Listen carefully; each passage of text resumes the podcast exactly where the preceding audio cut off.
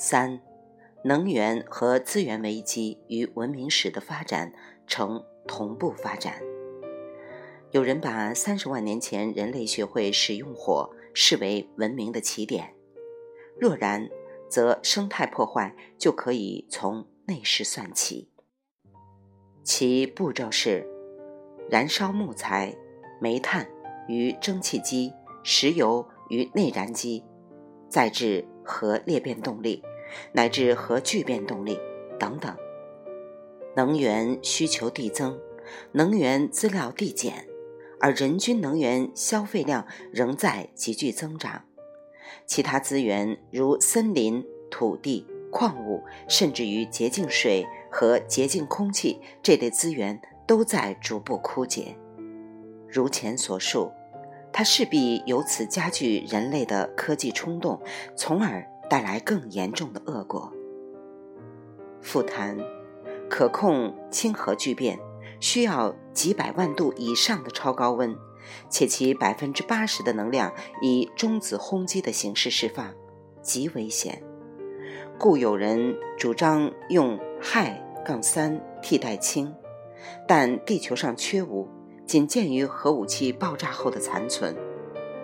月球表面似有少量储量，够人类使用三百年左右。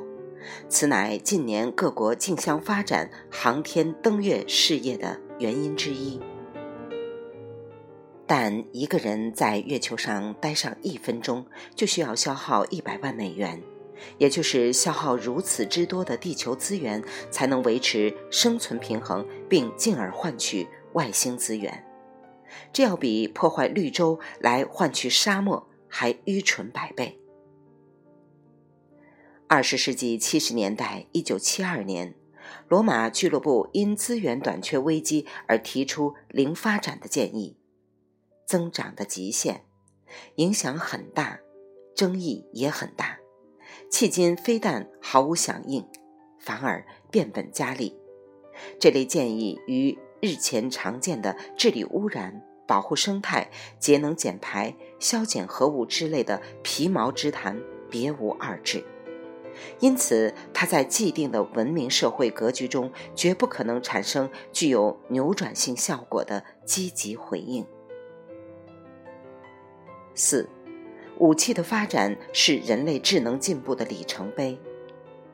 人类智能发展的首要实现方式，历来是武器，它直接指示着人类文明的进度和效果。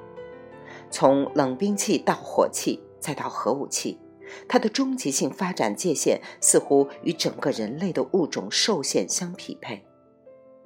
在人类近代战争史上，前一次战争后期崭露头角的武器，无例外的都成为下一次战争发端的首选武器。例如，日俄战争前发明并试用过的重机枪，成为第一次世界大战杀人最多的武器之一。一战后期出现的坦克和轻便战机。后来发展为二战开局德国发动闪击战的综合主战武器。据此看来，借以结束二战的原子弹势必成为人类下一轮大规模冲突所倚重的战神。目前世界各地的核武当量约等于每人坐拥二点五吨 TNT，足以将整个地球人类毁灭若干次。而且十余年前就有专家指出，只要能搞到浓缩铀或浓缩铀离心机，其设计制造图纸最近已被巴基斯坦坦克之父卡迪尔汗公布于世。从街面店铺就足以购置到装配核弹的全部材料，在技术上也没有什么严重的障碍。此外，从发展的角度看，太空武器、生物武器以及其他非常规武器，如激光、声源、电磁波和气象武器等等，这些武器可能带来更严重、也更无从预防的危害，一时尚难以评估。复谈，战争规模逐级提高，从氏族纷争到世界大战。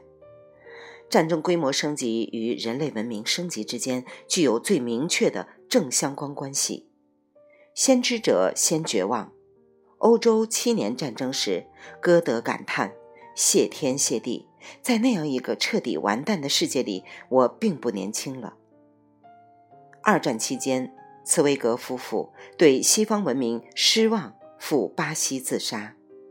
近年来，有学者如史蒂芬·霍金等人不断催促，希望人类尽快向外星移民或殖民，以为地球人灭绝之后留种。但如前所述，这样做恐怕只会加速地球资源环境的破坏，甚至因此而加剧战争危机，却丝毫无助于包括外星移民在内的人类之长远生存。和延续。孟子曰：“春秋无义战，实乃天下无义战。不义也罢，还要赶尽杀绝，同归于尽不成？因为一切战争都是不同人群资源争夺的最激烈形式而已。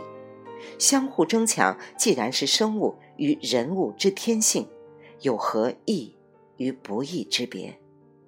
倘若一定要说有什么区别的话，那就是生物之争似乎尚可维系生物物种，非退化生存；而人事之争却势必将导致整个人类的整体毁灭，如此而已。未完待续，来自清音儿语子清分享，欢迎订阅收听。